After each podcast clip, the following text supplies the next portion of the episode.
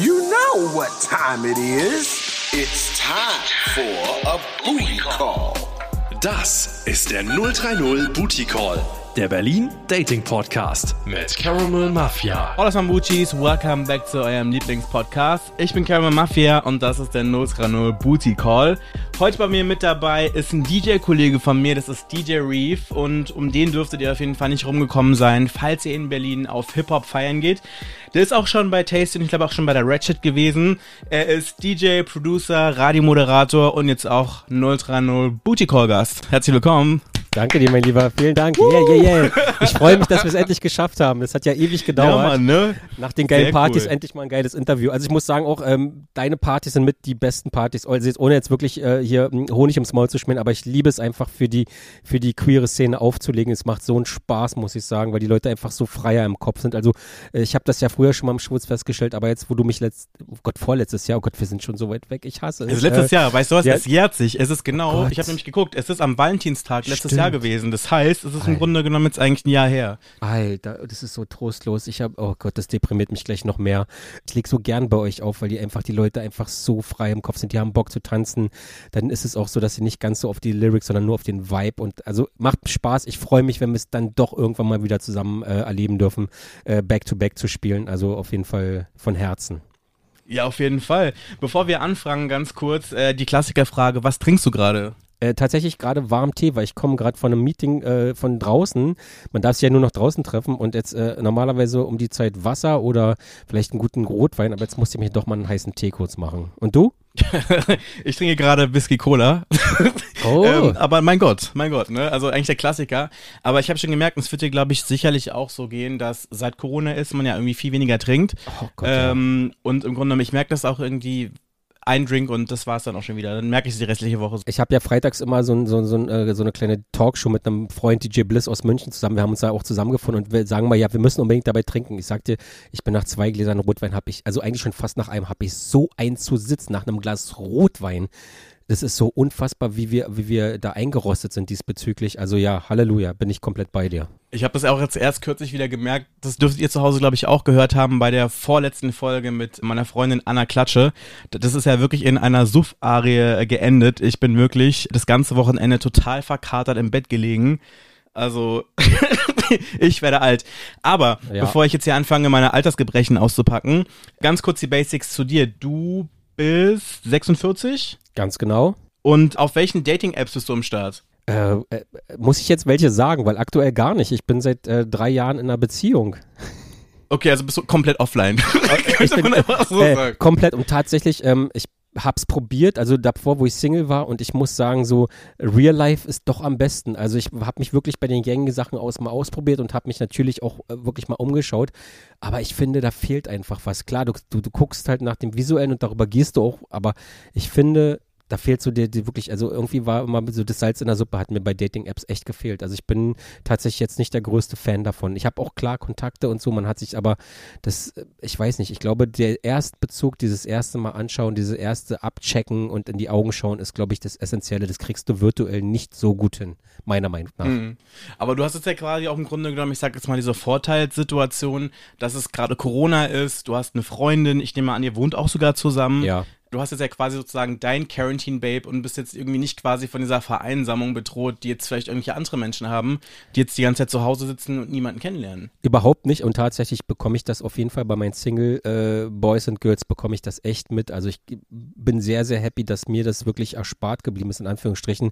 Und ich sehe da wirklich, dass, dass Leute da irgendwie tatsächlich zu Hause ähm, sitzen und einfach auch, äh, ja, vereinsamen im wahrsten Sinne des Wortes. Also es ist schon, schon echt beschissen und ich bin froh und dass es auch Dating-Apps gibt. Also wirklich für, für, für gerade für solche Menschen, die dann wirklich gucken, dass sie halt irgendwie äh, wenigstens da versuchen, na, in die Außenwelt vorzudringen, im wahrsten Sinne des Wortes. Also von daher bin ich Fan für die anderen. Mhm.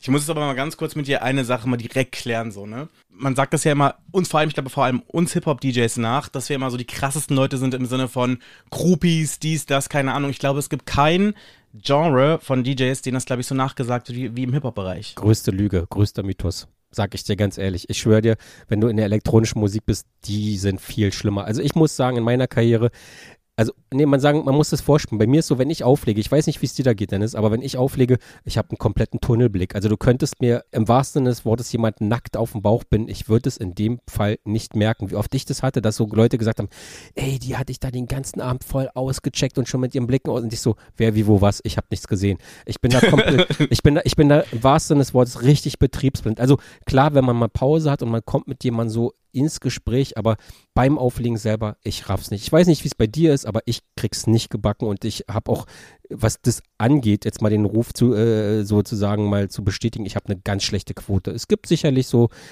Player, die, die, die, die gönnen sich richtig, aber ich glaube, wir sind da in der falschen Branche. Ich glaube wirklich in der elektronischen Musik, was so Techno-Haus ist, die sind da zehnmal schlimmer als wir. Das sage ich auch immer, weil vor allem, ich meine, bei, wenn du Hip-Hop machst, ist es ja auch immer so, dass die Songs, die du einfach wechselst, viel mhm. schneller sind, als wenn du jetzt zum Beispiel so einen Techno-Song spielst, der jetzt, keine Ahnung, fünf Minuten geht und dann noch irgendwie so ein acht Minuten Intro dran hängt, äh, wo du noch nebenher dich ewig ausführlich mit allen Leuten unterhalten kannst. Also im Grunde, ich hätte noch nicht mal die Zeit, mich mit Leuten Richtig. währenddessen großartig zu unterhalten. Ganz und genau. Und das ist eigentlich auch immer so der Punkt. Ich freue mich immer, wenn ich auflege und meine Freunde sehe und die Hallo sagen und mir einen Drink bringen oder keine Ahnung. Man sich einfach kurz knuddelt so. Das ist cool. Aber wenn dann Leute wirklich anfangen, während du auflegst und du dann wirklich in so einem High-Intense-Set mitten in der Mitte bist, hast du eigentlich nicht den Nerv, dich noch großartig mit Leuten unterzuhalten. Null. Und vor allem nicht Leute kennenzulernen ich bin auch tatsächlich echt garstig, muss ich sagen. Also bei mir ist so, ich will, will das machen und natürlich stoße ich hier und da mal an, aber es gibt nichts Schlimmes, als genervt zu werden. Also ist jetzt auch so, äh, sorry, das heißt nicht, dass keiner irgendwie sich äh, Sachen wünschen darf, aber so mir wirklich, dass einer, also du kennst es selber, wenn die Leute dann auch zu, zu großen Pegel haben, wenn sie anfangen, dich dann von der Seite voll zu quatschen, wo ich denke, Leute, wir arbeiten hier. Am Ende des Tages, klar, es sieht nach Spaß aus, es ist auch Spaß und es ist auch äh, aber es ist eine Business. große Ehre, aber es ist Business und ich muss mich konzentrieren. Und wie du sagst, unsere Tracks sind viel kürzer, weißt du, wir haben ja nicht irgendwie 16 Takte Vorlauf und 16 am Ende, wo wir nochmal ganz gemütlich uns an der Nase popeln können und, und, und am, am, am Po kratzen und dann irgendwie den nächsten Track machen, sondern nee, wir ackern da schon richtig doll. Also das darf man auch nicht unterschätzen. Hast du im Sommer aufgelegt irgendwo? Ähm, kann mich nicht daran erinnern. Eher verhaltend. Also sicherlich das ein oder andere Set habe ich gespielt, aber frag mich nicht mehr, wo es ist. Einfach für mich hat es okay. einen großen Abstand. Ja. Yeah. Nee, ja. weil meine Frage wäre jetzt eigentlich so gewesen, weil ich habe zum Beispiel im Sommer so vereinzelt halt so ein paar Websachen gemacht und mhm. äh, so ein paar Bars und sowas. Aber so dieses letzte Mal in einem Club stehen vor Menschen, das ist unglaublich lange her gewesen. Ja. So. Kannst ja. du dich noch so an dein krassestes Live-Erlebnis erinnern? Äh, ich kann mich eher mein negatives äh, Live-Erlebnis äh, erinnern. Das war tatsächlich äh, Silvester von 19 auf 20. Ähm, in dem Club, in dem ich aufgelegt habe, war halt wirklich äh, ein Gast, der zu mir kam und ich weiß nicht, auf was sie drauf war. Es war so die schlimmste Begegnung. Das ist, die, die war völlig fernab der Realität. Ich weiß nicht, also es war nicht Alkohol, da, da müssen irgendwelche Drogen im Spiel gewesen sein, die auf jeden Fall sie aus dem Orbit geschossen haben. Sie kam auch nicht aus Deutschland. Sie hat mich äh, in einer Sprache äh, wirklich äh, oder mit mir in einer Sprache geredet, die ich nicht verstanden habe. Plus die laute Musik, plus ich habe aufgelegt und das ist unfassbar ausgeartet. Die wollte an meinen Laptop rangehen dann. Die hat versucht, da irgendwie sich Sachen einzutippen. Die, äh, es ist wirklich so, es ist richtig schlimm. Äh, also ausgeufert, dass man die Security äh, rufen musste. Die wollte komplett die Technik wegziehen, weil ich irgendwie ihren Wunsch nicht gespielt habe. Ich weiß es nicht. Ich weiß bis heute nicht, was ihr Problem war. Die wirklich so am Kabelbaum gefasst hat und wirklich komplett alles abräumen wollte. Die hat mich dann auch attackiert und so und äh, also körperlich geworden. Und das war so echt, das habe ich in 30 Jahren nicht erlebt, dass jemand so krass irgendwie neben der Spur war und wirklich komplett, äh, also komplett lost im wahrsten Sinne des Wortes. Und da mussten wirklich Kollegen mit eingreifen, die sie festgehalten haben und Türsteher, die sie dann rauskomplementiert haben. Und die hat sich dann draußen mit ihrer Begleitung noch geschlagen, der sie auch da eigentlich sehr äh, intervenieren wollte. Absurdeste Erlebnis ever. Also das äh, eher so negativ. Ansonsten habe ich natürlich äh, auch immer schöne Abende. Und wie, ich habe es ja eingangs gesagt, gerade bei euch macht mir das immer unfassbar Spaß, weil das eine komplett, äh, komplett anderen Vibe hat als so dieses typische Hip-Hop-Klischee mit den ganzen harten Boys und äh, ja, na, Du kennst das ja. Aber die Story, die Story, die du gerade erzählt hast, das mhm. habe ich auch mitbekommen. Da war das ja, glaube ich, noch so, da war ja auch noch eine gemeinsame DJ-Freundin von uns Ganz in, genau äh, mittendrin, genau. die dann auch noch Jawohl. von ihr angegriffen wurde. Also Absolut. das muss ja echt heftig gewesen sein. Ja, definitiv. Also richtig. Äh, die hat sich dann auch, also natürlich zwangsläufig ist sie mit in die Situation eingestiegen. Und es war für uns kein schönes Ende, sage ich mal, dieser Abend. Also es war auf jeden Fall kein, kein guter Jahreswechsel. Aber das passiert ja halt auch nur einmal. Und ich werde, ich weiß, also da bin ich tatsächlich so ein bisschen nachhaltig traumatisiert worden. Aber äh, dafür im Gegenwert stehen natürlich so viel unzählige tolle Abende, unvergessene Abende, ähm, die, die man wirklich so jetzt auch nicht benennen kann, sondern es einfach, also es positiv überwiegt, sagen wir es mal so. Hm, okay. Ähm, was würdest du jetzt eigentlich für einen Song spielen, wenn im Grunde genommen jetzt schon irgendwie klar wäre, hey, am so und so vielten, sagen wir mal der 1. Juli, äh, ist Corona ausgerottet worden, alle Leute haben ihre Impfung bekommen, äh, wir können die Clubs wieder aufmachen. Was wäre so der erste Song, mit dem du anfangen würdest? Ich glaube tatsächlich Trettmann mit Ali Neumann, dieses äh, Zeit steht, Zeit, oh Gott, ich kann mich nicht mal in den Track richten, Zeit steht still oder Zeit vergeht, genau den würde ich spielen, glaube ich. Also der wäre so der, mein, mein Track, glaube ich. Weil das ist ein Clubsong, weißt du, und der reflektiert ja auch so einen Abend irgendwie und das wäre, glaube ich, der Vibe, den ich bräuchte, um da wirklich äh, die Eröffnung zu haben. Also, oder was richtig Hartes auf die Fresse, dann wäre es halt irgendein Trap-Banger. Da wäre ich mir jetzt aber gerade nicht sicher, was es wäre. Oder müsste ich reflektieren oder äh, selektieren? Das ist jetzt eine schwierige Frage, weil ich darauf gar nicht vorbereitet bin. Weißt du, weil dieses Auflegen ist, ist noch ist so weit weg von mir, obwohl der Wunsch da ist, dass es das gar nicht. Äh, ich sehe das einfach noch nicht, weißt du? So, ich habe es, glaube ich, weit weg von mir geschoben. Die Hoffnung, die ist einfach im Moment so relativ äh, rückläufig. Wir beide haben ja auch schon mal vor ein paar Wochen getextet, du und ich. Mhm. Und da haben wir so ein bisschen gequatscht. Wir haben uns ja im Grunde genommen jetzt ja, glaube ich, ein Jahr nicht mehr gesehen. Ja. Und haben ja immer so ein bisschen so gehört, was geht bei dem anderen. Und äh, ich kann mich noch erinnern, als Corona so in der Mitte war, also von mhm. jetzt gesehen, mhm. dass du dann auch gesagt hast, so dass du das Gefühl hast, dass du durch Corona auch so ein bisschen einige Dinge gelernt hast, beispielsweise auch so, wer dein enger Circle ist und vor allem halt, wer deine Partyfreunde sind genau. und wer sich nur meldet wegen Gästeliste oder wegen Gigs oder keine Ahnung. Das ist die Mehrheit. Man, man reflektiert es und man sieht es und ich habe wirklich mittlerweile eine Handvoll Freunde, mit denen telefoniere ich auch tagtäglich von morgens bis abends, also gerade weil man auch gemeinsame Sachen plant, aber auch wirklich, um so ein bisschen den Alltag des anderen aufzufangen. Daher weiß ich eben auch äh, auf deine Eingangsfrage, was bei denen so im Single-Life oder generell im, im, in dem Life, was sie da so führen, gerade in dieser Corona-Situation vor sich geht und der eine ist in eine Familie eingebettet, der andere sitzt halt zu Hause und äh, dem fällt die Decke auf den Kopf. Ein dritter, der hat sich halt tatsächlich über eine Dating-App, hat eine Freundin nach lang jetzt hat, hat tatsächlich mal wieder kennengelernt, also eine feste Partnerin irgendwie, mit der jetzt äh, sehr viel Zeit verbringt hat, aber auch ewig zu Hause Trübsal geblasen, um es mal so zu sagen.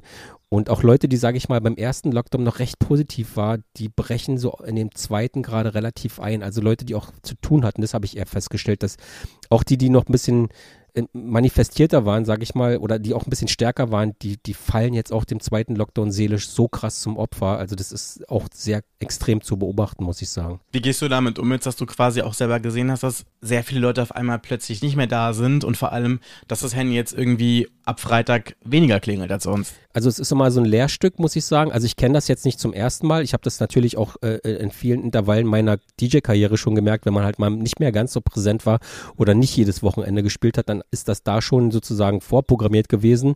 Macht sich natürlich jetzt bemerkbar, aber ich finde es ein schönes, wie gesagt, es ist ein schönes Sozialexperiment, dass du am Ende des Tages ja auch wirklich unterscheiden kannst, wer ist an dir persönlich interessiert und wer möchte mit dir ein Gespräch finden oder wer möchte einfach nur Gästeliste schnorren. Und ich muss sagen, das habe ich vor Corona schon vehement abgewehrt, wo ich gewusst habe, okay, die melden sich wochenlang nicht und die rufen jetzt an oder noch dreister, kennst du auch, schreiben dir nachts, während du auflegst in sämtlichen sozialen Medien, ob du sie noch schnell auf die Gästeliste packen kannst und ey, da bin ich resistent mittlerweile gegen. Die gehen mir halt auch echt am vorbei, weißt du so. Und deswegen kann ich damit doch recht gut umgehen. Wie ist es denn bei dir? Ich finde es immer voll lustig. Ähm, bei Typen ist das ganz oft so, dass dann immer irgendwie einige Leute mal denken, dass sie irgendwie eine bessere, wie soll ich sagen, eine bessere Chance auf Gästeliste haben, wenn sie mit dir so flirten. Wenn die ein bisschen so machen, als ob die irgendwie an dir interessiert wären oder irgendwas wollen oder keine Ahnung.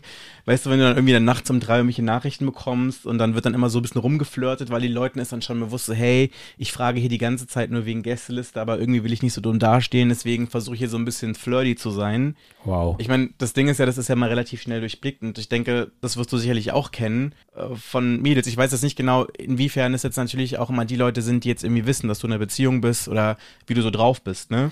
Ich glaube, Mädels ähm, sind da nicht gut genug drin. Also natürlich versuchen sie es, aber das ist vielleicht auch ein Erfahrungswert. Aber ich, ich check das relativ schnell. Also natürlich so mit Anfang 20 oder wo man selber noch ja natürlich einen naiven Weltblick hatte und wo man auch vielleicht auch, sage ich mal, dem, dem anderen Geschlecht oder dem gleichen Geschlecht noch nicht so Erfahrung, äh, Erfahrung entgegenzusetzen hatte.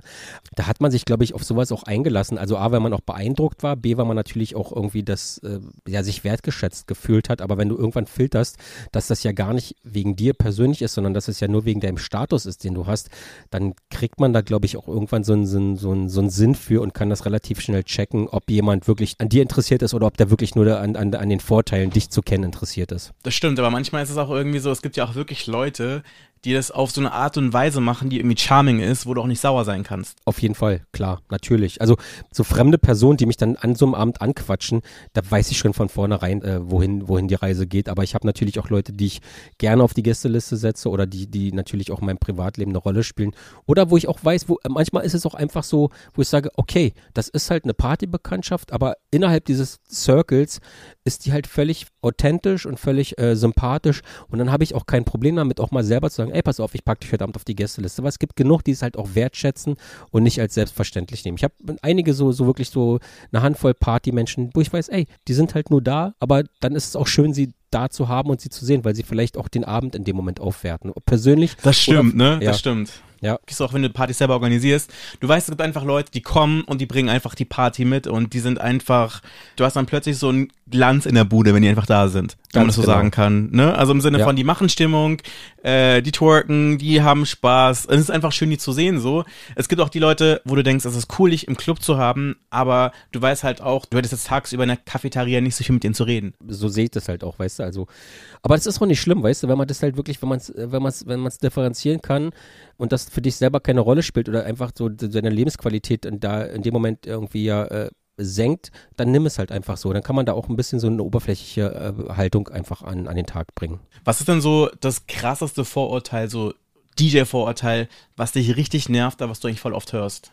Dass das kein Job ist. Mhm. Auf jeden Fall. Und, und an zweiter Stelle natürlich das ja, ja, hier Groupies und also das Handicap ja auch selber mal jemanden kennenzulernen und au- auf eine normale Art und Weise. Also ist in meinem Leben tatsächlich sowieso nicht möglich, weil ich habe ja kein Büro, wo ich tagsüber hingehe, wo ich vielleicht meine Arbeitskollegen kennenlernen würde oder so, sondern bei mir äh, läuft das auch im Soziale und auch das äh, für, für, für sage ich mal, für, für darüber hinaus hat sich fast immer in, in dem Veranstaltungsmodus abgespielt. Also das ist ja klar, weißt du, das ist, du bewegst dich in einer Branche, in der du beruflich unterwegs bist und dann ist es logisch, dass du in dem Moment natürlich dann auch da deine sozialen Kontakte herholst. Okay, aber jetzt mal Hand aufs Herz. Hast du in deinem Leben, in deiner DJ-Karriere von 30 Jahren, hast du gesagt? Hm. Hast du wirklich mit 16 angefangen aufzulegen? Tatsächlich, ja. Krass. Also hast du in, den, in diesen 30 Jahren noch nie ein Gruppi gehabt oder jemanden kennengelernt? Doch, natürlich. Also ich habe tatsächlich alle meine festen Partnerinnen, habe ich auch alle in einem Club kennengelernt. Also ohne Frage, das ist so. Und ich habe natürlich auch dann schon mal One-Night-Stands oder so äh, mitgenommen. Also, aber das hat sich ergeben, das ist nie forciert gewesen. Also es ist eher wirklich so, dass dann der Fokus, bis auf meine letzte Freundin, die ich jetzt immer noch aktuell habe, da war ich aktiv sozusagen, da habe hab ich auch den ersten Schritt getan, weil die, die habe ich halt in einem Moment wahrgenommen, wo ich auch nicht äh, auf Modus war und äh, durch einen gemeinsamen Freund kennengelernt. Aber ansonsten waren das immer so Zufallsprodukte und Zufallsbekanntschaften. Wie gesagt, es wäre eine Lüge zu sagen, ich, ich hätte das nicht ausgenutzt. Also sowohl als auch, weil es egal für was, ob das jetzt wirklich sich länger entwickelt hat und das, ob da mehr daraus hervorgegangen ist, ob das halt einfach nur Spaß für eine Nacht gewesen ist. Aber hast du auch schon mal die Situation gehabt, dass du jemanden kennengelernt hast und dieses Mädel dann irgendwie gesagt hat, so, hey, ich kann damit irgendwie nicht umgehen, dass du als DJ arbeitest, weil A, sie die ganze Zeit die Befürchtung hatte, dass du die ganze Zeit da, ich, das haben ja ganz oft diese Leute, diese Vorstellung, dass wir da halt arbeiten gehen und dann zerren wir irgendjemanden in eine dunkle Ecke und haben Sex oder kriegen die ganze Zeit Nummern zugesteckt oder sonst irgendwas und natürlich gibt es ja auch einfach Leute, die sagen, ich kann mit diesem Lifestyle nicht leben. Hast du das auch schon mal erlebt? Eher im Nachgang. Man wird idealisiert. Auf jeden Fall, ey, der ist DJ, der lebt seinen Traum, ey, endlich so, weißt du, dieses rebellische, oh, voll krass, finde ich voll gut, dass der das auslebt, was er, wofür er steht und was er liebt und das, das ist schon sehr ein, ein großes Aphrodisiakum, sag ich mal. Also da, da, das ist so das Licht und dann kommen, weißt du, kommen die Fliegen und schwimmen um dich herum. Das auf jeden Fall. Wenn die dann aber die Realität kennenlernen, ist es auf jeden Fall schon vorgekommen, also diesen Alltag, du bist das ganze Wochenende unterwegs, du bist auch manchmal, also ich lege ja auch viel außerhalb oder habe viel außerhalb aufgelegt, also nicht nur in Berlin, sondern auch wirklich durch die Bundesrepublik, Schweiz, Österreich. Wenn du dann halt mal ein ganzes Wochenende weg bist, naja, da kommt halt das große Aufwachen, weißt du, dass halt du einen Partner hast, der halt nicht so flexibel ist und vor allen Dingen, wenn deine Partner, Partnerin ja selber, sage ich mal, einen 9-to-5-Job haben von Montag bis Freitag, dann ist ja das Wochenende die Belohnung. Bei uns ist es ja genau andersrum. Für uns ist es ja, da beginnt ja erst die Arbeit und wir haben natürlich unter der Woche die Flexibilität, unsere Freizeit auszuleben. Die kannst du aber nicht mit jemandem ausleben, der halt dann selber arbeiten geht von morgens bis abends und abends nach Hause kommt. Und das hat schon oft zu Komplikationen geführt und zu Diskrepanzen, dass dann die Person irgendwann gesagt hat, ey, ich kann damit nicht so richtig umgehen. Also gab es auf jeden Fall auch schon. Also ich denke, du weißt, wovon ich spreche und äh, ich weiß nicht, wie es bei dir ist, wie deine Erfahrungswerte sind mit äh, Menschen, die dann reflektieren, was dein Leben eigentlich so ausmacht und auszeichnet. Bei meinem jetzigen Freund ist es so, dass wir uns ja während Corona kennengelernt haben, was auf jeden Fall natürlich den Vorteil Vorteil hatte, dass ich halt quasi an den Wochenenden nicht unterwegs gewesen bin, weil ich an den Wochenenden halt immer ganz oft viel getourt habe und halt auch gerne außerhalb von Berlin, also auch teilweise auch außerhalb von Deutschland. Und er ist halt so das Gegenteil. Er ist so jemand, der nicht so viel feiern geht, der dann einfach dann, glaube ich, auch nicht so wie, also auch nicht so Bock drauf hätte, dass ich jetzt die ganze Zeit so unterwegs bin. Ähm, Das also heißt- glaube, das heißt- schon irgendwie so. Du hast, das Ja? heißt, du hast es dann noch vor dir. Du hast also sozusagen die Bewährungsprobe, äh, wenn es dann wieder losgeht, ist das der, der große Beziehungstest, ob er das dann auch mittragen kann, was dein Leben ja eigentlich im Grunde aus, ausmacht. Genau, also das ist das Ding so. Ich meine, man muss dazu ja auch sagen, ich arbeite ja unter der Woche ja und das äh, Auflegen mache ich ja einfach nur an den Wochenenden halt, ne?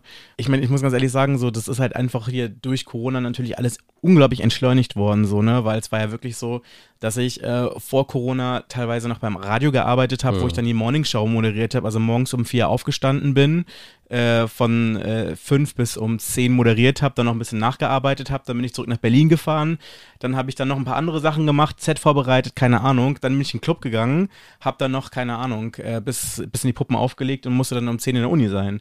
Also das war schon ganz schön heftig teilweise Ja, ja, so, ne? absolut. Wo ich denke, so das könnte ich heute, glaube ich, gar nicht mehr so, ne? Aber zu, zu dieser Gruppi-Geschichte, weil ich das halt auch immer die ganze Zeit gefragt werde und diese Leute halt immer so diese Vorstellung haben. Also ich habe das auch hier in meinem Podcast erzählt, dass ich äh, einmal in Paris war und da hat mich dann auch so ein Typ angequatscht und so und war auch echt, echt nice so, ne? Und ich hatte auch von dem Veranstalter ein extrem geiles Hotelzimmer bezahlt bekommen. Ja.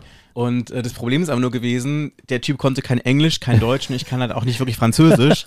und, bis, und in dem Club war auch nicht so richtig Internet, deswegen konnten wir noch nicht mal richtig bei Google Translate richtig schreiben. Wir haben einfach nur Nummern getauscht. Und dann, als ich aus dem Club raus bin, haben wir halt irgendwie noch geschrieben. Und dann war der aber schon so weit weg, dass ich gedacht habe, so ja, wäre zwar cool gewesen, hätte ich glaube, dieser Raum hätte auch richtig Eindruck gemacht. Aber es ist halt nicht dazu gekommen, so, ne? Vielleicht ist die Frage Vorteil, aber ist es in der queeren Szene einfacher, auch an so einem Abend jemanden kennenzulernen, als vielleicht in einer heterosexuellen äh, Umgebung? Mm, Ja, ich denke, also ich kann es nur von meiner, von meiner persönlichen Erfahrung sprechen, so, ne? Also zum Beispiel in den Zeiten, als ich noch irgendwas mit Mädels hatte, war das zwar schon einfach, Mädels kennenzulernen, aber vielleicht lag es auch einfach daran, dass ich damals auch ein bisschen jünger war, dass es dann nicht unbedingt auf One-Night-Stands hinausgelaufen ist, ne? Okay, also das ja. war dann immer so, dass die dann quasi dann schon kennengelernt haben, Nummern haben wollten und sich dann irgendwie noch mal erstmal so treffen wollten, so. Aber ich habe auf der anderen Seite auch schon die Situation gehabt, dass dann auch Mädels auch angeboten haben, dass wir irgendwo hingehen können und so. Aber erstens, ich war früher total schüchtern und zweitens war ich dann auch schon so ein bisschen so, wie soll ich sagen, wenn man zu krass ange angegraben wird, ist das ja auch nicht unbedingt geil. Absolut Und das war nicht, dann ja. manchmal schon, manchmal war es schon ein bisschen zu heftig. Also ich kann mich an eine erinnern, die schon so zu mir gekommen ist und ich weiß noch, sie heißt Yvonne und sie sich so vorgestellt, so, hi, ich bin Yvonne mit I. Also was schon für eine Vorstellung. Ja, ja. Und dann hat die mir dann halt irgendwie, glaube ich, so im zweiten Satz halt erzählt, dass sie keinen Würgereflex hat. Oh. Und hat dann gleich mal einfach eine Bierflasche genommen und hat die sich dann einfach so in den Mund reingeschoben und Wow. ich bin fa- fast tot umgefallen so. Und ähm, ja, dann hat die halt auch irgendwie gemeint, dass sie halt irg- irgendwie Bock hätte, sie würde hier um die Ecke wohnen und sie hätte auch noch Schlagsahne und Babyöl zu Hause. Alter, das ist Und- aber schon eine ne Ansage, auf jeden Fall. Ja, ich, ich damals in meinen 18 Jahren war da irgendwie total entsetzt und war dann so, oh Gottes Willen, nein! Also es, ich Ich, glaube, war das, das, früher das, extrem schüchtern, deswegen. das ist was verstört, also ich, also ich glaube, das ist schon, natürlich ist das ein feuchter Männertraum, sagen wir mal so, aber das verstört natürlich in ihrer, äh, in der Direktheit schon. Also krass auf jeden Fall.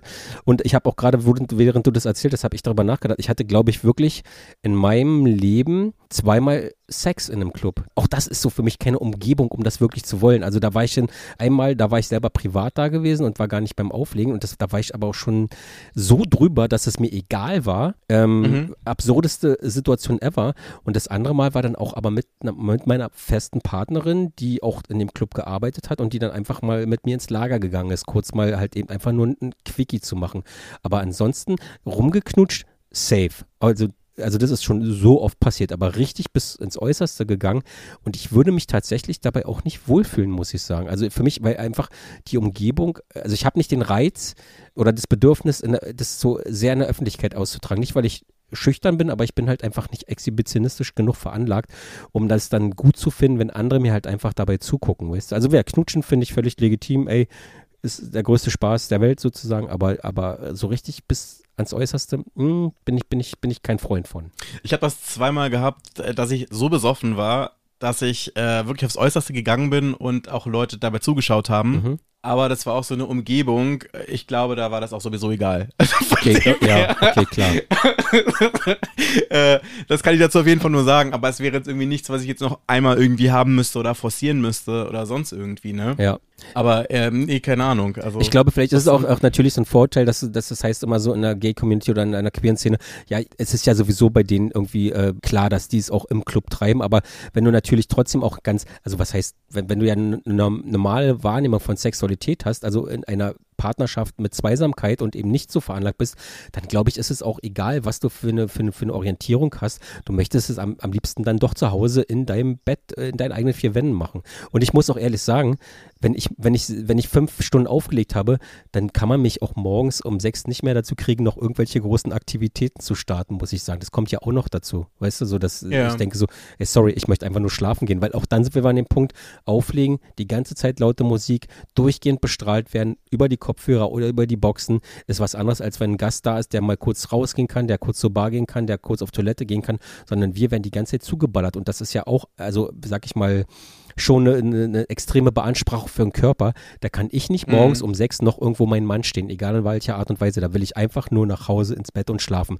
Gerne kuscheln, safe bin ich dabei, habe ich kein Problem mit, wenn, wenn man da vielleicht nicht allein ist, aber für mehr wird es auch nichts mehr dann. Ja, das ist auch meistens, weißt du, meistens ist das Ding auch so, man ist total vollgequalmt, irgendwie verschwitzt, äh, Fahne bis sonst wohin. Also das muss man, glaube ich, doch nicht so haben, so irgendwie, ne? Mhm. Nee, gar nicht. Ähm, aber was wollte ich gerade sagen? Ähm, boah, warte, jetzt habe ich hier gerade einen Hänger.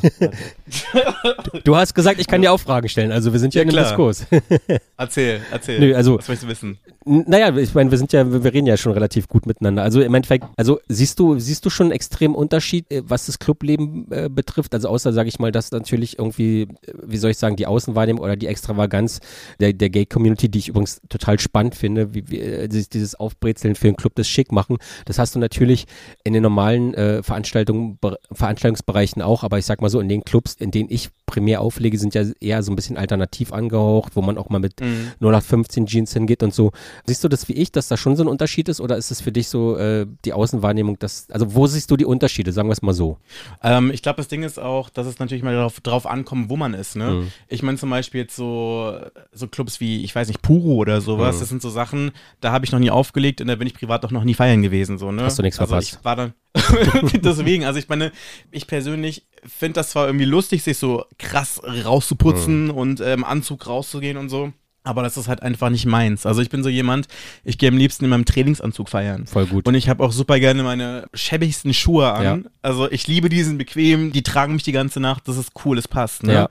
Ähm, und ich glaube, ich finde bei queeren Clubs ist der Vorteil zum einen halt, dass die Leute viel entspannter sind. Also im Sinne von, ich hatte immer so die Situation, wenn ich irgendwie in diesen krassen Hetero-Clubs feiern gegangen bin, früher zum Beispiel, als Dirty South noch so ein Ding war. Ja, ja, ja. Das war total meine Musik und ich bin auch immer in diesen ganzen Army-Clubs gewesen. Ich bin auch mal so deutschlandweit rumgereist.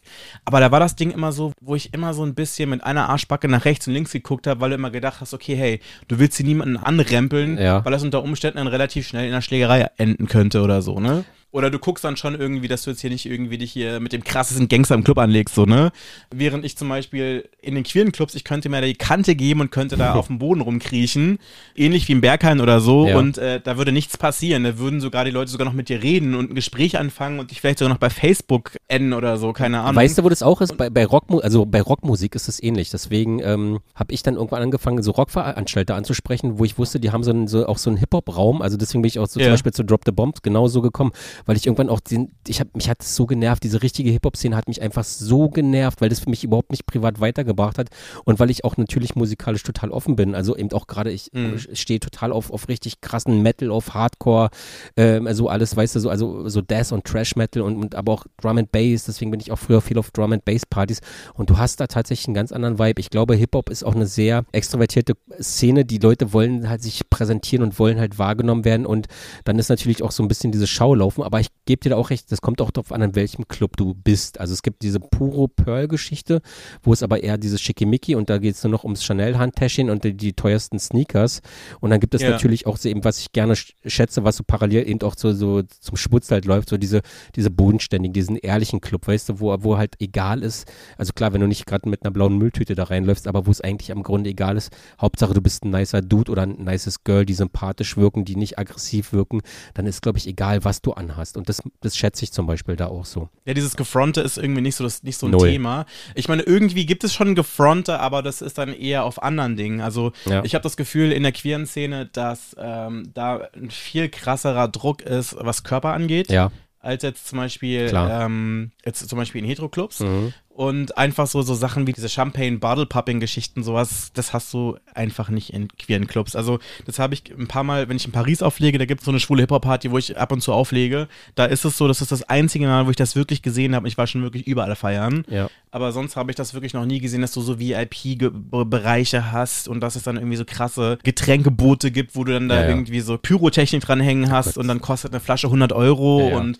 dann versuchen sich alle in ihren Chanel-Kostümchen um dich rum zu positionieren, um noch so einen gratis Schluck abzubekommen. Das ist so ein bisschen Fremdscham immer, ja. Das ist ein bisschen cringe immer, ne? Oder wenn du immer das Gefühl hast, dass du dann so Leute hast, die immer das Gefühl haben, dass sie mit Geld um sich schmeißen müssen, um die anderen Leute zu beeindrucken, das ist bei uns nicht so ein Thema. Wobei ich sagen muss, dieser Körperkult ist auch ziemlich schon, also seit Jahren schon immer in diese heterosexuelle Welt schon vorgedrungen. Also die Jungs geben sich auch ordentlich Mühe, ihre, ihre Disco-Muckis zu zeigen. Also ich glaube, dass, ich meine, du siehst doch auch, also gerade als diese ganze Metrosexuelle war und, und wie, äh, dass Männer sich auch angefangen haben, viel mehr irgendwie, sag ich mal, herauszuputzen, schick zu machen, was ich völlig unterstreiche.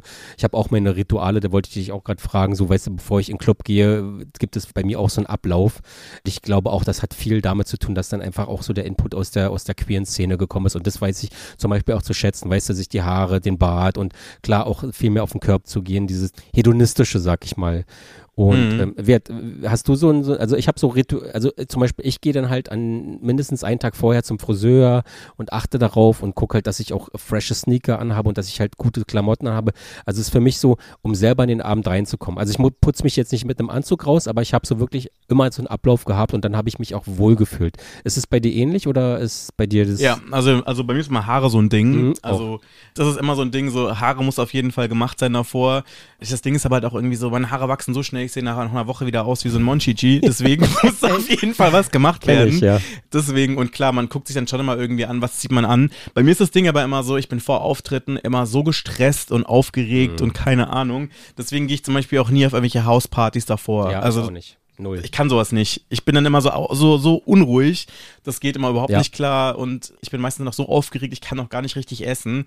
Das ist dann meistens, ich esse dann Ja. immer so nebenher irgendwas, so ein bisschen Ja, was. Aber ich könnte mich da jetzt nicht hinstellen, in die Küche noch was kochen oder was richtiges essen. Also das geht nicht. Also, kann, kann ich sagen, wird sich auch nicht ändern. Es geht mir nach so vielen Jahren auch immer noch so. Also wirklich so ein, so ein richtig jetzt, so eine füllende Mahlzeit geht gar nicht, weil man sich dann selber unwohl fühlt, da fühlt sich aufgebläht, habe ich immer das Gefühl. Also ähm, ich, ich versuche auch immer davor zu schlafen. Ich komme nicht in so ein, also ich kriege nicht mal so Nee. ein Powernapping hin, weil der Kopf einfach die ganze Zeit rotiert. Also A, man hat Angst zu verschlafen, B, was sieht man an, äh, C, ach, den Track könnte ich eigentlich noch und den könnte ich eigentlich noch und was spiele ich denn heute Abend? Also da passiert so viel vorher. Diese Routine, die stellt sich definitiv bei mir nicht ein, muss ich auch ganz ehrlich sagen. Und ähm, wie machst du es jetzt mit deinen Haaren? Also schneidet jemand die Haare oder lässt du jetzt wachsen und ich erkenne dich nicht wieder, wenn du kommst?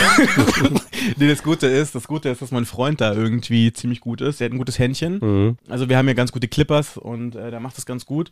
Ich kann mir noch nicht mal die Koteletten selber schneiden. Mhm. Also es ist wirklich so. Ich kann sowas überhaupt nicht. Also mit Gel kann man immer relativ viel machen, so, aber nee, ja. das geht nicht. Das haut nicht hin bei mir. Äh, geht mir geht nicht. Ich habe also ich brauche das auch jede Woche nach wie vor und ich habe tatsächlich meine Freundin dazu konditioniert, dass sie mir jede Woche die Haare schneidet. Die hat es vorher noch nie gemacht und ich habe ihr genau gesagt, also ich lasse mir auch nur die Seiten machen, weil oben äh, mit Schere und so ist nicht.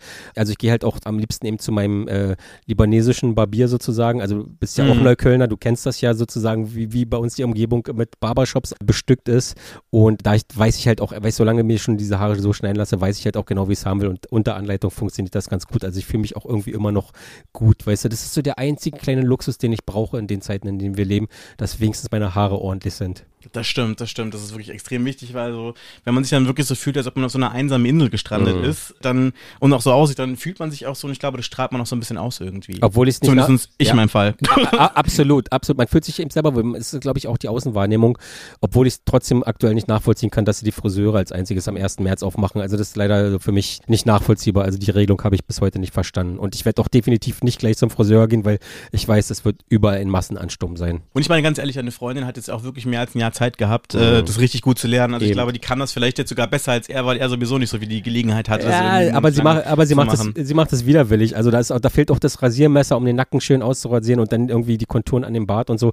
Also ich, ich freue mich trotzdem schon wieder drauf, weißt du, wenn man, wenn man so diese, mhm. äh, diese geübte Pflege von jemandem äh, bekommt, der halt da wirklich da auch äh, blind mit so einem Messer rumschwingen kann und so. Also ich habe Gott sei Dank alles zu Hause und dass sie das auch rasieren kann, aber ey, ich freue mich trotzdem wieder, wenn ich äh, meinen Friseur Rami wieder, wieder sehe.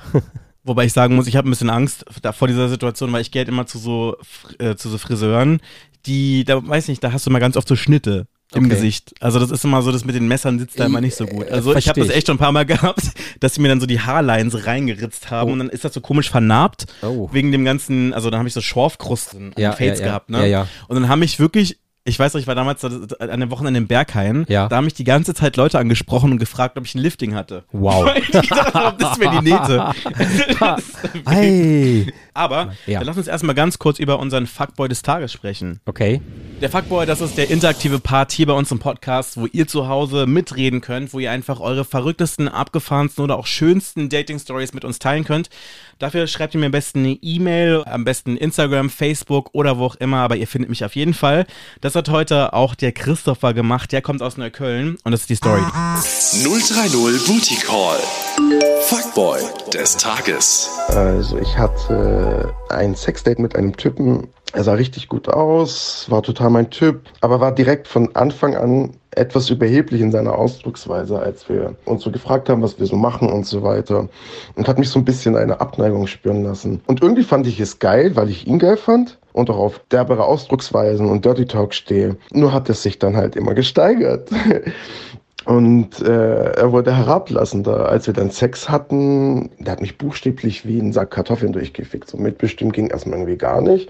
Und irgendwie fand ich das da auch geil. Nur hätte es mir da halt da schon auffallen müssen, als wir in dieser akrobatischen Stellung lagen. Und er dann von seiner Art respektloser, herablassender und auch persönlicher wurde, dachte ich mir, einerseits ist es ja schon geil, aber andererseits ist es ja auch ziemlich krass, was du hier gerade von dir gibst. Naja, lange Rede, kurzer Sinn. Wir waren dann auch mal fertig irgendwann und ähm, wir hatten beide richtig Durst. Und ich wollte ihn gerade noch um ein Glas Wasser bitten, da ist er schon in die Küche gegangen, hat sich was zu trinken geholt. Ich bin dann zu ihm hin, er stellt sich dann so vor mich hin, nimmt so zwei Schlücke, sagt noch zwei Sätze, guckt mich dann so komisch an und sagt, ja, eigentlich kannst du jetzt auch gehen. Und dann kam ich mir so richtig, richtig dumm vor. Das, äh, äh also da habe ich erst so richtig verstanden, was eigentlich Sache ist. Und das war mir dann total peinlich. Ich war richtig geschockt. Ich wollte einfach nur, nur weg und ähm, habe dann nicht mal mehr meine Schuhe gefunden. Und ja, man kann es jetzt dumm nennen, aber ich bin dann einfach ohne Schuhe raus. Ich wollte dort einfach nicht mehr bleiben. Ähm, zu meinem Pech hat es dann halt noch geregnet, aber gut, ich hatte jetzt irgendwie keinen langen Fußweg nach Hause. Ja, das war mein Fuckboy des Tages. 030 Booty Call. Fuckboy des Tages. Was ist deine Reaktion dazu? Äh, dass es Arschlöcher überall gibt, auf jeden Fall. Also, dass, dass auch in der queeren Szene auf jeden Fall die gleichen Arschlöcher rumlaufen, wie, glaube ich, auch in der, in der heterosexuellen. Und ich kenne das halt auch so von Typen, die sowas mit Frauen machen. Also, äh, ich glaube, andersrum hast du, also ich, ich habe es noch nicht erlebt, dass ich so abgefrühstückt worden bin. Ich würde auch lügen, wenn ich sagen würde, ich habe das nicht auch schon uncharmant gebracht, aber das ist schon sehr eklig. Das ist ja wirklich so, also auch ihm nichts einzuschenken und ihm wirklich, also auch mit allen Sachen oder mit, mit, die, mit jeder Phase zu signalisieren, dass er nicht mehr erwünscht ist, dass das jetzt einfach vorbei vorbei ist, weil er hat sich seine Befriedigung geholt und das ist äh, offensichtlich dann jemand, dem es egal ist, wie es dem anderen dabei geht. Also richtig, richtig abturn. Also dem Typ kann man einfach nur alles Schlechte wünschen, auf jeden Fall. ich habe ja auch so eine Situation erlebt, habe ich auch schon mal hier im Podcast erzählt. Ähnlich gelaufen, nachts rausgeschickt worden. Also quasi wir hatten Sex, ich habe dann da gepennt. Nachts und zwei ja. kommt dann so, ey, würdest dir was ausmachen zu gehen? Ich kann nicht schlafen. Und dann bin ich dann wirklich nachts total fertig durch Barcelona gelaufen, kannte mich da null aus. Uh, und dachte mir dann so, war ich auch so ein bisschen angepisst auf jeden Fall und hab also, gedacht so, hoffentlich passiert ihm das auch mal. Das Ding ist tatsächlich, ich bin ja auf der einen Seite, finde ich sehr cool, wenn jemand ehrlich ist und sagt so, pass auf, ich kann nicht schlafen, wenn jemand dabei ist, kannst du bitte gehen. Das könnte man vorher auf jeden Fall auch kommunizieren und nicht nach dem Akt. Aber das in einer fremden Stadt, der hat auch echt Sachen verdient, über die braucht man nicht äh, offen reden. Aber das, find- das finde ich halt bitter, weißt Ich meine, der wusste sicherlich auch, dass du nicht aus Barcelona bist. Und Nee, dann so absolut. eine Nummer zu bringen. Oder ganz ehrlich, dann wenigstens Geld fürs Taxi oder dir ein Taxi rufen und sagen, pass auf, der muss da und dahin. Also das wäre ja wohl das Mindeste gewesen. Aber dich da wirklich in einer fremden Stadt auszusetzen und gerade Barcelona hat auch nicht, nicht nachts die schönsten Ecken. Wenn man sich da so ein bisschen auskennt, finde ich richtig, richtig uncool. Der Typ hat auch mitten in der Hood gewohnt, wenn man so Ja, sagen das, möchte. du, also, das meine ich, ja, ey, das, das meine ich. Also du hast in Barcelona auch echt so, da möchte man nachts nicht rumlaufen, egal wie du aussiehst und wer du bist, weißt du. Also wenn es in Berlin gewesen wäre, hätte ich gesagt, weißt du, hat einen riesengroßen Mittelfinger verdient, aber dann weißt du wenigstens, wo du bist. Du kannst dir irgendwie wirklich zur Not ein Taxi oder ein Uber oder irgendwas nehmen, weißt du, und kannst dann nach Hause fahren. Oder wie gesagt, ich finde es ja in Ordnung, wenn jemand das kommuniziert und sagt, pass auf, ich habe total Bock auf dich, aber ich habe ein Problem mit, mit jemandem einzuschlafen, den ich nicht kenne oder generell ein Problem gibt's ja auch, weißt du, jeder hat seine Ja, Marotten. nee, und sowas, Find- ja. Aber, aber sowas, also wie bei dem Christoph heißt der, ne? äh, Aus, Mhm. aus äh, Neukölln. Also, ey, hier alle in der Hut auf jeden Fall und genau wie bei dir, das finde ich halt, also uncharmant ist schon gar kein Wort, das ist ein richtiger Bitch-Move. Mhm. Hast du denn schon mal irgendwie so eine richtig krasse Sache bei einem Date erlebt? Also vor deiner Freundin?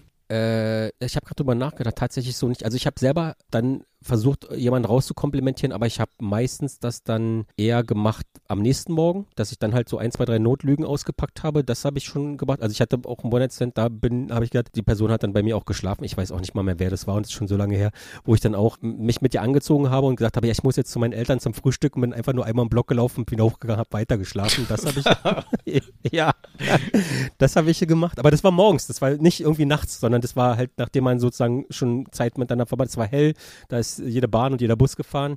Und ich hatte, das ist auch noch nicht so lange her, da habe ich jemand kennengelernt, die kam aus einer anderen Stadt, die habe ich auch eingeladen zu mir.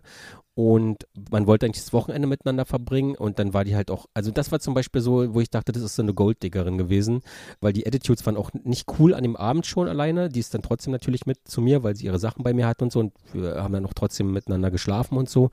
Aber die hat dann einfach nächsten Tag bis um 16 Uhr hier im Bett gelegen, wo ich denke, wenn ich zu Gast bei jemandem bin, dann möchte ich mit demjenigen auch Zeit verbringen und dann habe ich auch Bock mit der irgendwie, also sie kennenzulernen und so weiter und so fort und also dann ist es halt nicht nur ein Fick-Date, sondern es ist ja tatsächlich so, okay, die Person bleibt von Freitag bis äh, Sonntag oder Montag, dann möchte man ja gemeinsam und dann dachte ich so irgendwann, also klar, ausschlafen ist cool und wir waren auch nicht morgens erst um 10 zu Hause, sondern zu einer ganz regulären 6 Uhr Zeit, sage ich mal. Und die hat einfach den ganzen Tag gepennt und irgendwann, so wirklich 16 Uhr, habe ich sie mit einer Tasse Kaffee geweckt, meinte, pass auf, hier ist dein Kaffee, du kannst dich gerne noch frisch machen, aber ich möchte halt auch, dass du gehst. Wir organisieren jetzt irgendwie ein Hotelzimmer, weil ich bin jetzt auch nicht so ein Asi, dass ich dich jetzt irgendwie wirklich äh, eben rausschicke in eine fremde Stadt, die dir nicht so geläufig ist, aber das zwischen uns beiden, das funktioniert null, weil du hast einen anderen Lifestyle als ich und ich finde es respektlos von dir, dass du halt wirklich hier den ganzen Tag verpennst und ich Mhm. hab schon, kennst du das selber, du machst dann Krach und du bist laut, dass man vielleicht so auch die, die Signale richtig setzt und sagt so, pass auf, ey, hier und du warst schon mit dem Hund unten, bla bla bla. Aber wenn denn jemand auch noch so dreist ist, dann denke ich mir auch so, also da bin ich auch dann nicht skrupellos, aber dann denke ich mir auch so, okay, auf dich habe ich ernsthaft keinen Bock. So, das Mhm. ist jetzt so die, das ist sicherlich auch mehr in meinem Leben noch vorgefallen, aber die Sachen habe ich offensichtlich verdrängt oder kann mich einfach schlichtweg nicht mehr dran erinnern. Ich, also ich muss sagen, ich war auch nicht immer der charmanteste Liebhaber oder, oder äh, Bettgenosse der Welt, auf gar keinen Fall. Aber ich denke, daraus lernst du und wenn du das über dich selber lernst, hast du Respekt vor dem anderen und dann auch in dem Fall Respekt vor dir und weißt ja auch, was du dann nicht mehr selber erleben möchtest und was du auch dann anderen nicht mehr antun möchtest. Also mit 46 mache ich nicht das gleiche mit, mit, mit einer Partnerin oder mit einer Sexbekanntschaft wie mit Anfang 20, wo du einfach auch nur ein hormongesteuerter Penner bist, so weißt du? Aber kannst du dich noch an so ein richtig schrägstes Date ever erinnern? Also ein Schwank aus deiner wilden Jugend. äh, ich kann mich so an obskure Begegnungen, also ich sage mal so, äh, beim Auflegen, ich habe also tatsächlich irgendwo, da war ich auch nicht in Berlin, da habe ich im Vollsuff wirklich auf eine, auf eine Frau gezeigt und habe der signalisiert, dass sie danach mitkommen sollte. Was Mhm. sie auch getan hat. Ich habe die wirklich, ich habe richtig, wie bei einer Fleischbeschau, habe ich, äh, ich war aber schon so drüber mit einer Flasche Jägermeister am Kopf und so und Mhm. habe da einfach so völlig siffig auf sie raufgezeigt und sie hatte da offensichtlich Interesse und Bock drauf, dass sie dann auch wirklich mitgekommen ist. War aber auch so ein, äh, hätte man nicht machen müssen, sagen wir es mal so. Aber die anderen Sachen, wie, äh, man verdrängt auch viel. Das ist so, ich glaube, der Mechanismus, der dich vor dir selber beschützt, dass du einfach ganz viele Sachen dann auch gar nicht mehr weißt. Was mir gerade jetzt wieder einfällt, jetzt wo wir gerade hier über Clubs und Kennenlernen und Dates und Frauen sprechen, ich kann mich noch erinnern, als ich damals in Stuttgart war, gab es so einen Dirty South Hip Hop Club, in den ich mal gegangen bin. Und äh, da habe ich ein Mädel kennengelernt und wir haben auch angefangen zu daten und alles. Und das war damals noch so, da habe ich so halb zu Hause gewohnt und das ist ja dann schon so eine große Sache, wenn du äh, also zumindest in meinem Fall war das so, wenn ich jemanden zu mir nach Hause gebracht habe und die Person bei mir schlafen sollte, war das ja, Ja. so, dass meine Mom das ja natürlich mitbekommen hat. Und das ist dann schon irgendwie, das bekommt gleich so ein offizielles Geschmäckle. Ne? Klar, Zumindest bei mir zu Hause ist das so gewesen. Nat natürlich. Und auf jeden Fall war das dann so, dass ich weiß nicht, welchen Film sie gefahren hat, aber sie ist dann total amerikanisch gewesen und saß dann bei mir im Zimmer, hat mir erstmal so ein Gastgeschenk gegeben, was ich ja ganz süß fand, aber irgendwas so richtig hart kitschiges. Und dann sagt sie so zu mir, ähm, ich möchte jetzt, wo ich das allererste Mal bei dir schlafe, dass du siehst, wer ich wirklich bin. Und dann dachte ich so, okay, was passiert jetzt? Und dann war das so, dass sie dann angefangen hat, sich dann so ihre Clip-Extensions rauszunehmen aus den Haaren, hat sich abgeschminkt, Fake-Wimpern weg, Fake-Kontaktlinsen. Dann hatte sie dann bei sich äh, in den Brüsten, äh, also im BH, Ja, ja, hatte sie da so, so, so, so, so Pads oder sowas drin Ja, ja, gehabt. ja. Hat Ja, so, eine ja. Art, so eine Art Korsett muss sie noch angehabt haben, hat sich dann diese langen künstlichen Fingernägel so abgeschraubt. Ich saß dann da und dachte echt so, ey, als nächstes schraubt die das Holzbein ab, so, ne? Aber komplett anderer Mensch, ne? Also so wirklich komplett eine andere Person. Ja, ich dachte mir, weißt du, und sie hatte dann noch so fuchsteufelsrot gefärbte Haare. Und ich dachte mir dann ganz kurz, huch, wer bist du denn? Aber war das für dich ein Abturner oder war das, war das, war das authentisch für dich und du hast es gewertschätzt oder war das einfach nur so, oh Gott, ich will hier weg? ähm, naja, ich konnte ja nicht weg, war ja mein, mein Zuhause, ne? Ja, okay, aber du weißt nicht. Aber wenn du hättest flüchten können, aus dem Nee. Fenster direkt raus oder? ich war halt überrascht, weil ich mit sowas nicht gerechnet habe. So, weißt, ich dachte, das ist alles die rechten Haare und ich habe mir darüber nie so Gedanken gemacht einfach, ne? Und dann denkst du dann so, ja, ich meine, ganz ehrlich, so als Typ hast du ja nicht so viel, was jetzt hier irgendwie irgendwelche Illusionen zaubert, die da halt nicht sind, so, ne? Natürlich, ich, ja. Ich habe jetzt gesehen, bei, bei Wish, ich bekomme mal diese komischen Werbungen, kann man sich jetzt so komische Schaumstoffförmchen bestellen und die kann man sich dann so in die Hose reinpacken und sieht das aus, als ob man ein übelstes Riesenteil hat. Nicht Das wäre so das Einzigste, was ich jetzt irgendwie wissen würde, mit dem ich jetzt hier so großartig rumtricksen könnte, ne? Aber das war dann schon so ein bisschen so desillusionierend. Aber auf der anderen Seite dachte ich mir so, hey, ich mag dich ja so, wie du bist, deswegen passt es schon. Aber sie hätte es nicht so dramatisch machen müssen. Ähm, aber war das dann auch so, dass du das wertgeschätzt hast? Oder das, also ich meine, es ist äh, ganz ehrlich, Respekt von ihr, muss ich sagen. Das ist so, also da gehört, glaube ich, auch eine Menge Mut zu, erstmal diesem Outfit überhaupt mit einem Typen mitzugehen, wo du weißt, dass du dich dann irgendwann im wahrsten Sinne des Wortes ja nackig machen musst und dass irgendwie diese, dieser ganze Schutzmechanismus hier abfällt. Ähm, also muss ich sagen, ey, wow. Also ne, offensichtlich doch dann am Ende des Tages sehr ehrliche und selbstbewusste Frau, wenn sie das wirklich macht bei einem Typen, mit dem sie gerade erst mitgegangen ist, wo es ja wirklich sich an, um einen One-Night-Stand so handelt. Also nein, nein, nein, das war kein, das war kein One-Night-Stand, sondern im Sinne Ah, von, das okay. war wirklich so, wir haben uns, wir haben uns im Club kennengelernt okay. Ah, und wir haben okay. uns dann ein paar Mal getroffen und dann war es so, halt okay. so, dass, weil zu ihr konnten wir nicht und dann konnte ist sie ja zu mir mitgekommen und so Ja, war das okay. dann halt so, ne? Also es hatte dann diesen halb offiziellen Charakter auf jeden Fall, ne? Verstö verstörend, aber tatsächlich ehrlich, muss ich sagen. Das stimmt, das stimmt, das stimmt. Ja. Aber sie hatte halt leider dann so charakterlich einige Sachen, die ein bisschen schwierig im Umgang waren. Das ist ja was Und deswegen hat das dann auch nicht so ganz hingehauen. Und dann habe ich auch irgendwann die Ufer gewechselt und äh, bin rübergeschwommen und dann war fertig so, weißt du. Auf jeden Fall. Aber es muss sagen, ey, da ist Chapeau, weißt du? Also ich meine, wenn man von innen hässlich ist, ist es was anderes, als wenn man sich von außen halt sozusagen verkleidet, weißt du so. Aber du solltest dann Mhm. wenigstens äh, drin mit dir stimmig sein. War das für dich eigentlich so nach deinem Outing, war das dann so ein Problem, nochmal so diese gängigen Hip-Hop-Clubs zu frequentieren, weil du ja natürlich auch eine andere Sexualität mitgebracht hast und weil du das ja auch mit einer anderen Sicht gesehen hast? Oder generell ist es für dich, was mir halt auch mal auffällt, dass auch bei vielen queeren Paar, also auf den wenigen, wo ich auflegen durfte, äh, habe ich gesehen, den Leuten ist es teilweise auch echt, also wenn es nicht hart homophob ist, also bei den Dancehall-Dingern, die ich persönlich auch nicht spiele, weil ich das nicht vertreten kann, wenn es nicht hart homophob textlich ist, die Leute, denen ist es egal, was gespielt wird, die wollen nur einen guten Vibe. Ist es bei dir auch so, dass du politisch korrekt auf die Musik achtest?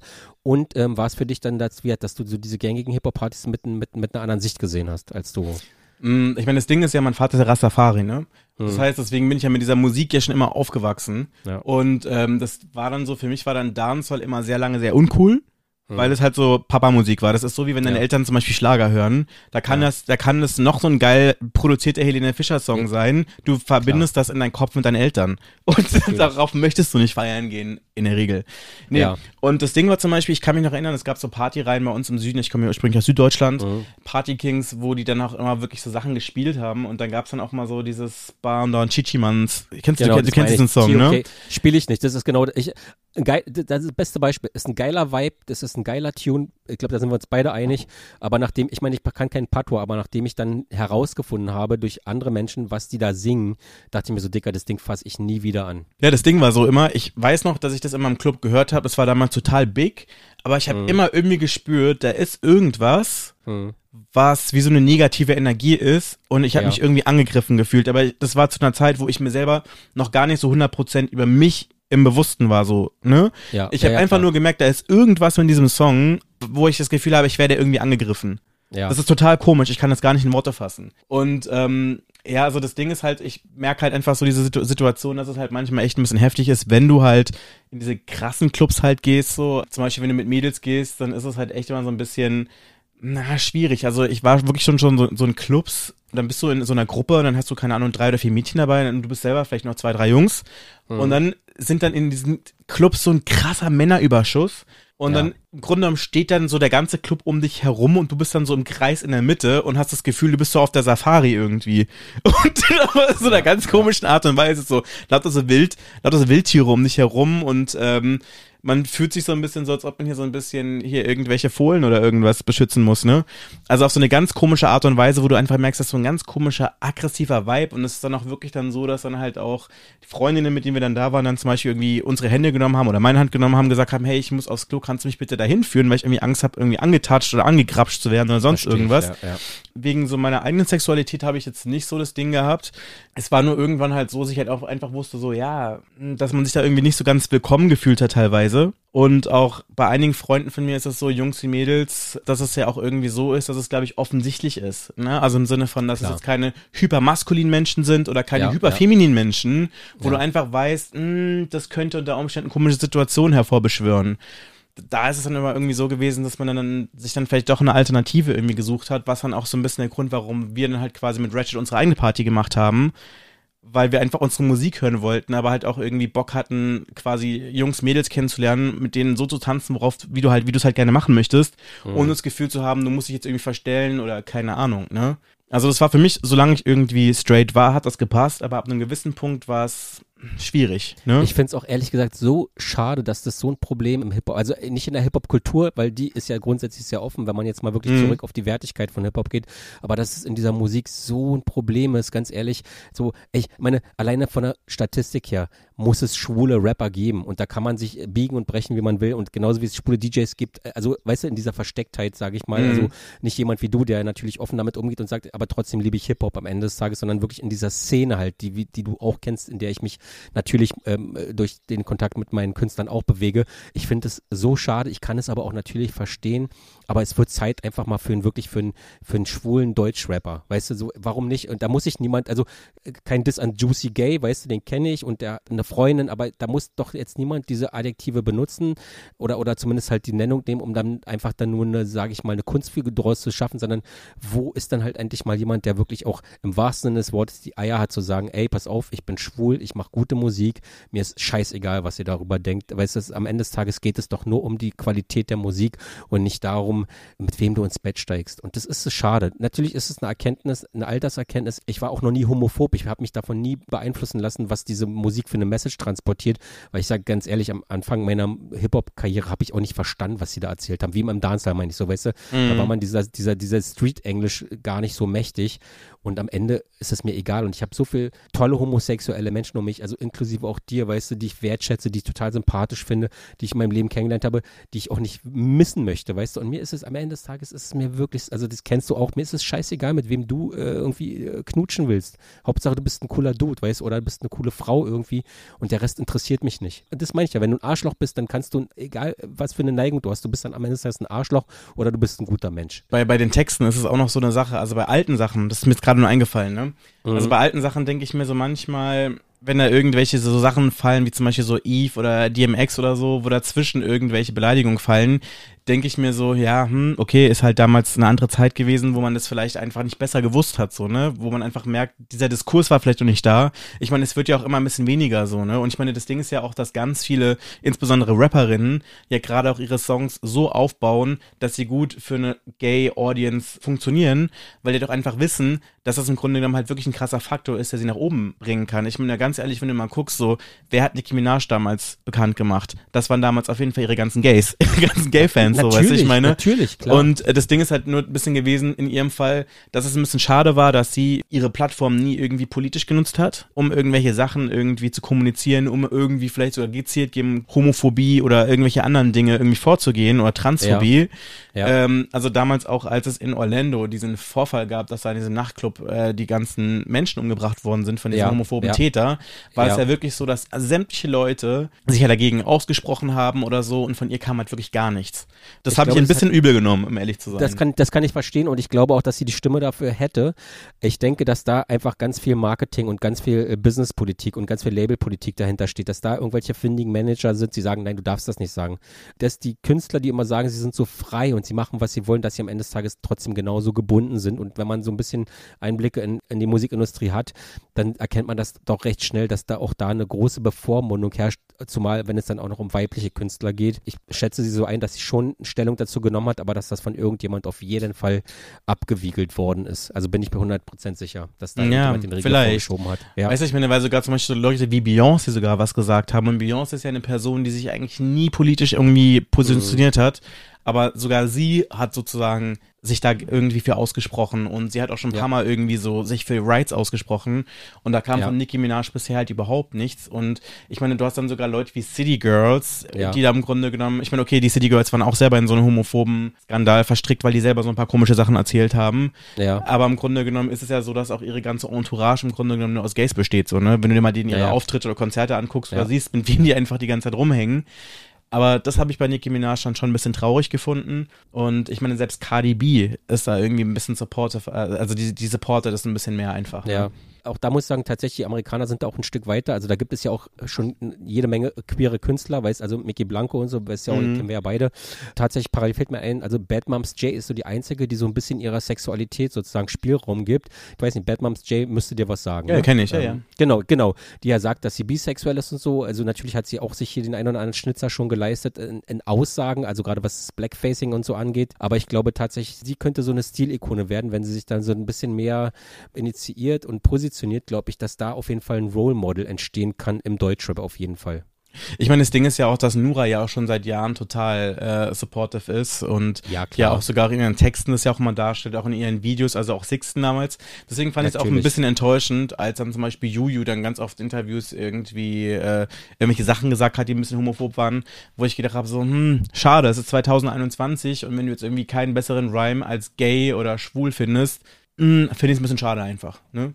Also ich kenne ja beide und Nora ist da tatsächlich auch ein bisschen, bezieht da mehr Stellung, die kommt aber auch aus einem anderen Umfeld meiner Meinung nach. Die hat da, glaube ich, auch mit der Gay-Community viel mehr zu tun. und ich möchte ja. jetzt, ich möchte Juju jetzt gar nicht verteidigen, aber Juju ist am Ende des Tages auch einfach ein Hip-Hop-Girl, die halt diese Wortwahl benutzt. Also ich glaube auch bei einer Juju, die ist überhaupt nicht homophob, gar nicht. Also wir, wir kennen uns halt, ich war ja, wenn ich das jetzt mal so einwerfen darf, ich war ja auch ihr Live-DJ gewesen, als sie noch Sixten waren. Also ich bin ja mit denen auch unterwegs und auf Tour gewesen. Das heißt, ich habe die Mhm. Ich bin natürlich... großer Fan. Ja, äh, Ich habe gerade ohne Scheiße war ich draußen mit dem Hund und habe meine Ja. Sixten-Mütze getragen. Ach, lustig. Ach, herrlich. und ähm, sehr gut auf jeden Fall. Also ich habe die Musik auch geliebt, gerade weil dieses Rotzfreche und dieses, äh, ey, wir sagen, was wir denken. Und ich glaube, das ist das, was Juju auch weiterträgt. Und wie gesagt, Juju ist ganz klassisch Hip-Hop sozialisiert worden. Das heißt, sie benutzt auch die Language. Also ich erkläre es nur, ich will es nicht verteidigen. Natürlich muss man sich am Ende des Tages immer überlegen, was man sagt. Aber ich denke, die ist null homophob. Und ich glaube, Nora transportiert es halt auf eine andere Art und Weise, gerade weil sie auch aus diesem, also gerade hier, ähm, wie hießen sie, tote Crackhorn im Kofferraum, das war ja so dieses bisschen eher elektroaffin und sie kommt ja auch, sage ich mal, wie gesagt, auch ein bisschen aus dieser Techno-Szene, sie, sie geht da ja auch feiern oder ist da ja auch früher feiern gegangen. Ich glaube, da gibt es halt eine ganz andere Sozialisierung und eine ganz andere Offenheit. Und ich glaube, Jojo ist einfach am Ende des Tages einfach ein Hip-Hop-Girl, die benutzt halt dieses mittlerweile verpönte Wort, du bist schwul, weißt du, obwohl du gar nicht jemand, äh, also wir haben ja diese Endlos-Diskussion, ich glaube, die brauchen wir auch nicht neu aufmachen hier, warum im Hip-Hop immer noch das Wort gay als Beleidigung benutzt wird oder schwul. Und das wird leider, äh, denke ich mal, auch noch eine ganze Weile dauern, bis das aus den Köpfen verschwunden ist. Und ich glaube, genau in diesem Zyklus benutzt sie das halt auch, ohne eigentlich zu wissen, was sie da vielleicht gerade sagt und wem sie damit vor den Kopf stößt. Das, das würde ich ihr jetzt mal einfach unterstellen und sie vielleicht damit auch so ein bisschen verteidigen. Oh Gott. Aber jetzt gerade, wenn wir uns gerade hier über Sixten und Nura und so unterhalten, ich habe meinen krassesten Absturz in meinem Leben mit Nura erlebt. Das ist wirklich so, das ist auch der Grund, warum ich nicht kiffe. Also das kann ich ja eigentlich auch erzählen jetzt. Ja. Und ja. zwar, ähm, es war so, das war ein paar Jahre, das ist gerade so, da ist das erste Album rausgekommen und ich übelst der Fanboy gewesen, übelst. Mhm. Ne? Und ich kenne Nura halt schon länger, weil wir halt viele gemeinsame Freunde haben. Ja. Im Sinne von, wir kannten uns jetzt nicht persönlich persönlich, aber viele gemeinsame Freunde. Also wir haben uns damals Ja. schon zu MySpace-Zeiten äh, Zeiten gefolgt Ach, und damals geil. bei StudiVZ und unsere Freundschaft Wow. ist immer irgendwie mitgezogen, obwohl wir nie miteinander geredet haben. So. Krass, und das ist echt auch lange. irgendwie in den Videos von denen sind auch ganz oft so Freunde von mir gewesen, also gemeinsame Freunde, die wir haben. Und dann haben wir uns auch ein paar Mal in der Stadt gesehen und sie hat mich dann immer so angestarrt. Und du hast immer gemerkt, wir kennen uns vom Sehen und sie überlegt die ganze Zeit immer so, wer ist das, wer ist das? Ich kenne den, Ja, ich kenne den. Du hast Versuch dich einzuordnen, genau. Genau, ja. du, hast das du hast das Rattern regelrecht gehört. Mhm. Und auf jeden Fall war ich auf so einer Influencer-Party eingeladen und ich war rotze besoffen. Und ich muss dazu wirklich sagen, ich bin übelst der Fanboy gewesen von Sixten. Also Äh. ich habe auch wirklich so ein Poster in meinem Zimmer hängen gehabt Ach, von denen. Ich habe die Konzertkarten am Kühlschrank hängen gehabt und ich habe die Musik die ganze Zeit gehört, ja. Und äh, auf jeden Fall habe auch mal ihre Musik in meinen Sets gespielt, also Fanboy, wirklich. Und da war das Ding so, dass sie dann plötzlich da gewesen ist, ich mich übelst gefreut und sie starrt Mhm. mich dann so an, kommt auf mich zu und ich glaube, sie war mindestens genauso besoffen wie ich. Mhm. Und sie kommt dann zu mir und sagt dann so, ich kenne dich doch irgendwo her, ne? Und Mhm. ich dachte mir dann wirklich so, Dennis, mach einmal cool in deinem Leben. Einmal cool. Wirklich drauf geschissen. Nur einmal. und ich dann so, ja, wir haben gemeinsame Freunde, so, hahaha, so, ne? Und dann sagt sie so, hast du Bock mit mir zu kiffen? Und ich so, ja, okay, wieso nicht? Und wie gesagt, ich bin der harte Nichtraucher. Ich kiffe wirklich nicht, gar nicht. Alkohol, Alkohol und Kiffen ist keine gute Idee. Ganz genau, und das hätte mir vielleicht mal jemand sagen sollen. Mm. Das Ding ist nämlich gewesen, ich habe dann wirklich so gezogen, als ob es keinen Morgen gibt, weil ich gedacht habe, so, okay, impress, impress, ne? Ja, ja, ja, ja. Und normalerweise, ich bin wirklich niemand, mir ist das normalerweise Bums, was Leute von mir denken, so, ne? Aber auf jeden Fall, da war es mir halt irgendwie nicht so, ich war total starstruck. ja, das war so für okay, mich so ein okay. bisschen wie, wenn ich jetzt, keine Ahnung, Alicia Keys treffen würde. ähm, also für mich persönlich jetzt. Ich verstehe dich, alles gut. Es ist, äh, Und auf jeden Fall war es dann halt so, ich habe dann mit ihr noch ein bisschen gequatscht und irgendwie hat sie dann irgendwie, irgendwie mit irgendjemand anders geredet. Ich war in irgendeinem anderen Zustand, bin dann Mhm. irgendwann gegangen und auf jeden Fall war es dann so, ich habe dann schon gemerkt, mir wird richtig schlecht. Dann ist dann so der Nachtbus gekommen. Ich kotz erstmal so voll fett vor den Nachtbus, ne? oh. Bin dann so, keine Ahnung, in den Bus rein. Bus total voll, mir ist so schlecht gewesen.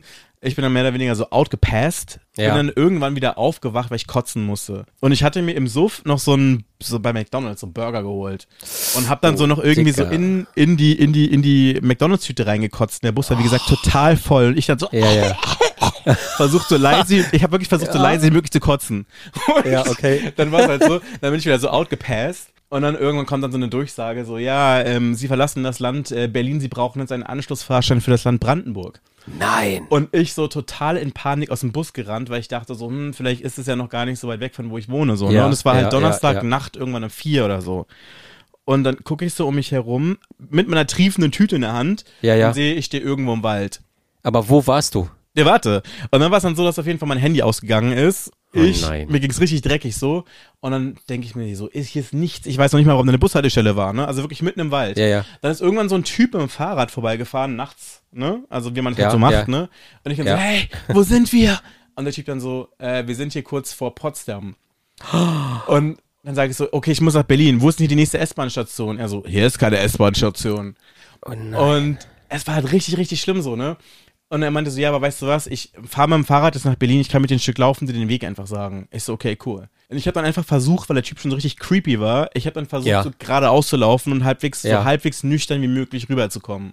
Ja, ja. Und der Typ war halt schon so ein richtig so, so ein komischer Typ, wo du schon gemerkt hast, okay, die Situation könnte jetzt ganz schnell so umschlagen. Serienmördermäßig so. Also wirklich so, das sah schon so aus, wo du gedacht hast, so, nee, Mann, ne? Also so jemand, wenn der dich jetzt in der Fußgängerzone fragen würde, ob er mit deinem Telefon telefonieren dürfte, würdest du nein sagen ja. und rennen. Ja, Ne? ja, ja. So, so einer. Ja. Und auf jeden Fall, ich war neben ihm hergelaufen, er erzählt mir dann irgendwie, wie er schon irgendwelche Leute da und da abgezogen hat und ich denke mir so, äh, scheiße, ne? Und dann irgendwann sagt der Typ so zu mir, ja, also ich fahre die Strecke äh, mehr zweimal mit dem Fahrrad nach Berlin, ich muss ja mal zweimal hin wegen meinen Therapien. Und ich so, ähm, Alter. welche Therapien, was für Therapien sind das denn? Und dann sagt er so, Drug Abuse und Anger Management.